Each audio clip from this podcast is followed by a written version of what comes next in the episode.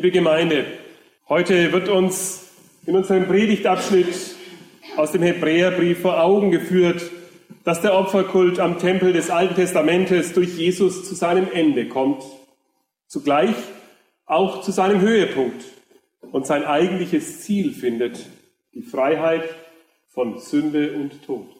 Hören wir Hebräer 9, die Verse 11, 12 und 24. Christus aber ist gekommen als ein hoher Priester der zukünftigen Güter durch die größere und vollkommenere Stiftshütte, die nicht mit Händen gemacht ist, das ist, die nicht von dieser Schöpfung ist. Er ist auch nicht durch das Blut von Böcken oder Kälbern, sondern durch sein eigenes Blut ein für allemal in das Heiligtum eingegangen und hat eine ewige Erlösung erworben. Denn Christus ist nicht eingegangen in das Heiligtum, das mit Händen gemacht ist, und nur ein Abbild des wahren Heiligtums ist, sondern in den Himmel selbst, um jetzt für uns vor dem Angesicht Gottes zu erscheinen. Jesus, der hohe Priester des Himmels. Liebe Gemeinde, was ist die Aufgabe des Priesters? Das Wesentliche am Dienst eines Priesters ist seine Funktion als Vermittler, als Vermittler zwischen Mensch und Gott. Im Alten Testament lesen wir vom hohen Priester, er allein dürfte einmal im Jahr am großen Versöhnungstag das Allerheiligste im Tempel betreten, um dort für sich, für die Priester und für das Volk Sühne zu schaffen. Jesus ist unser hoher Priester. Das hält der Hebräerbrief fest. Aber dieser Jesus ist nicht in das Allerheiligste des Tempels gegangen, in Jerusalem. Er ging, so hören wir es, durch eine viel größere und vollkommenere Stiftshütte, eine, die nicht durch Hände gemacht ist. Wofür stand das Allerheiligste in Jerusalemer Tempel? Es war der Ort der besonderen Gegenwart und Nähe Gottes in dieser Welt.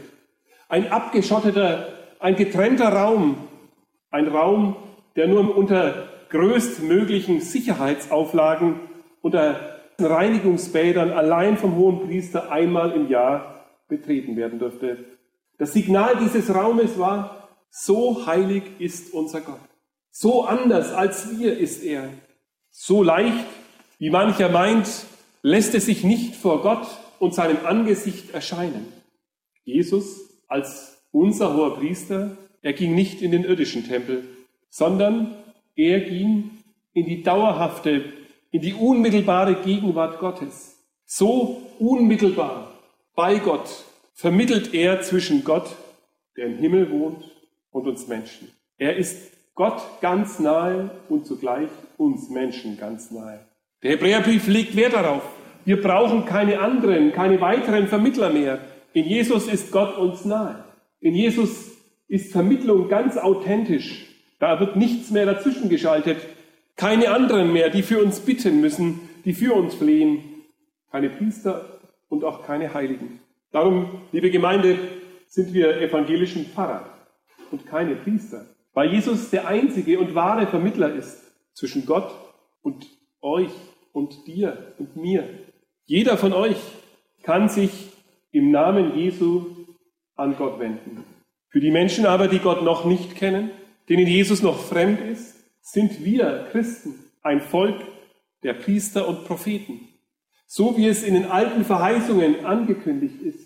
Wir sollen hinvermitteln, nicht zu uns, nicht auf die Kirche, sondern Jesus ist der Mittler zwischen Gott und Menschen. Das Zweite, durch das Blut Jesu hat er ein für alle Mal ewige Erlösung erworben. Es war im Alten Bund so, da hat man Tiere geopfert. Und damit wollte man zeigen, die Schuld, die uns von Gott trennt, Unsere Schuld und seine Heiligkeit. Das braucht eine Brücke. Diese Schuld, sie wiegt so schwer. Der Lohn der Sünde ist der Tod. Sünde ist Auflehnung gegen Gott, ist Abwendung von Gott, ist Distanz von Gott. Gott hat die Welt und den Menschen nicht für die Sünde geschaffen. Wir aber haben der Sünde Raum gegeben und mit der Sünde dem Tod. Dem Sündenfall von Adam und Eva folgt der Brudermord von Kain an Abel. Und wir verstehen, die Sünde trägt in sich den Keim des Todes, weil sie Auflehnung gegen Gott ist, der das Leben geschaffen hat und das Leben schenkt. So lesen wir es auf den ersten Seiten der Bibel. Da sprach der Herr zu Kain, wo ist dein Bruder Abel? Er sprach, ich weiß nicht, soll ich meines Bruders Hüter sein? Gott aber sprach, was hast du getan? Die Stimme des Blutes deines Bruders schreit zu mir von der Erde. Das Blut, liebe Gemeinde, steht für das Leben, das Gott geschaffen hat. In unserer Sprache verstehen wir nicht die Sprachzusammenhänge des Hebräischen. Ich versuche es uns einmal zu verdeutlichen. Im Hebräischen heißt die Erde, die Gott geschaffen hat, Adama. Und Sie hören schon hindurch, da ist auch vom Menschen die Rede, dem Adam. Es ist nicht der Name des ersten Mannes, sondern der Adam ist der Mensch. Er ist durch Gottes Odem aus dieser Erde ein lebendiges Wesen geworden, in dessen Adern ein Zeichen des Lebens fließt, das Blut. Und das Blut im Hebräischen heißt es Darm. So hört man das im Hebräischen durch. Von der Adama über dem Adam zum Darm. Wir sind auf dieser Erde von Gottes Geist geschaffene Menschen, von Gottes Leben erfüllt. Dafür steht das Blut, dass Gott uns sein Leben schenkt. Die Sünde aber zerstört das Leben. Überall dort, wo sie uns begegnet, wo sie Besitz von uns ergreift, wo sie unser Leben beschneidet. Darum haben die Menschen begonnen, Leben zu opfern, Tiere. Sie wollen sich nicht erneut an Menschen vergreifen. Aus ihrer Sicht ist es der Verzicht auf das Nahrungsmittel Tier, ein Verzicht also auf einen Teil des eigenen Lebens.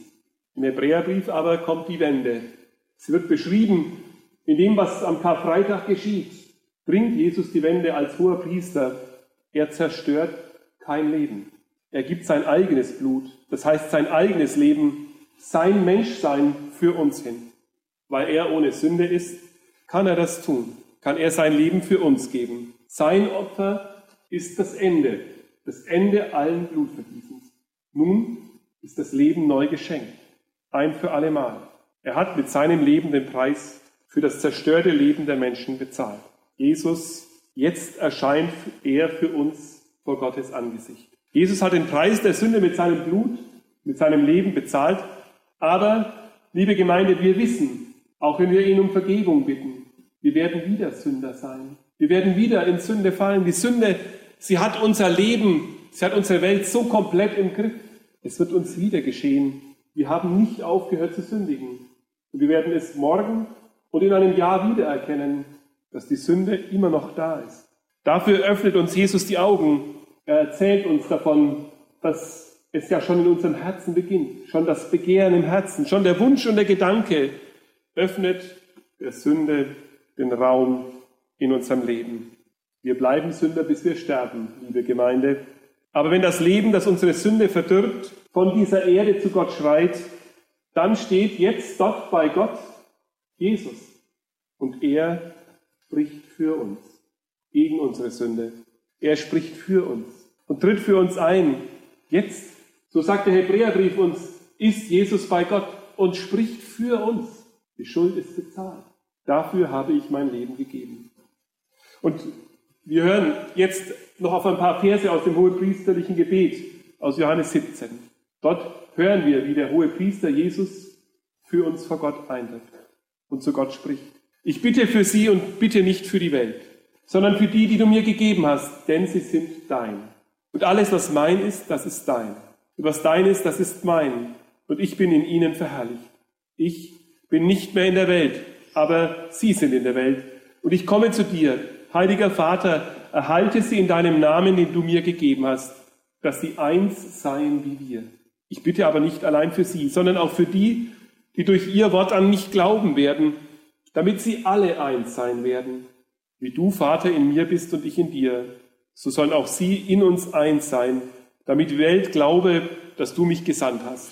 Vater, ich will, dass wo ich bin, auch die bei mir sein, die du mir gegeben hast, damit sie meine Herrlichkeit sehen, die du mir gegeben hast, denn du hast mich geliebt, ehe der Grund der Welt gelegt war. Jesus steht vor Gott und spricht für uns. Das sagt der Hebräerbrief. Der Kampf um das Leben ist entschieden. Gott schenkt uns in Jesus das Leben. Er ist Mittler für dich und für mich vor Gott in Gottes Gegenwart, jetzt. Darum können wir ihm vertrauen. Niemand kann seinen Platz bei Gott einnehmen. Jesus ist unser hoher Priester. Und weil er sich ganz für uns gibt, liebe Gemeinde, darum meine ich, verdient er auch unser Vertrauen. Er war Gott vollkommen gehorsam und Gott hat ihn erhört. Darum suchen wir Jesus auch an diesem Karfreitag bei den Lebenden und nicht bei den Toten. Denn heute schon wissen wir, was den Jüngern damals am Karfreitag noch verborgen war. Jesus ist auferstanden. Jesus lebt. Er steht für euch vor Gottes Angesicht. Amen.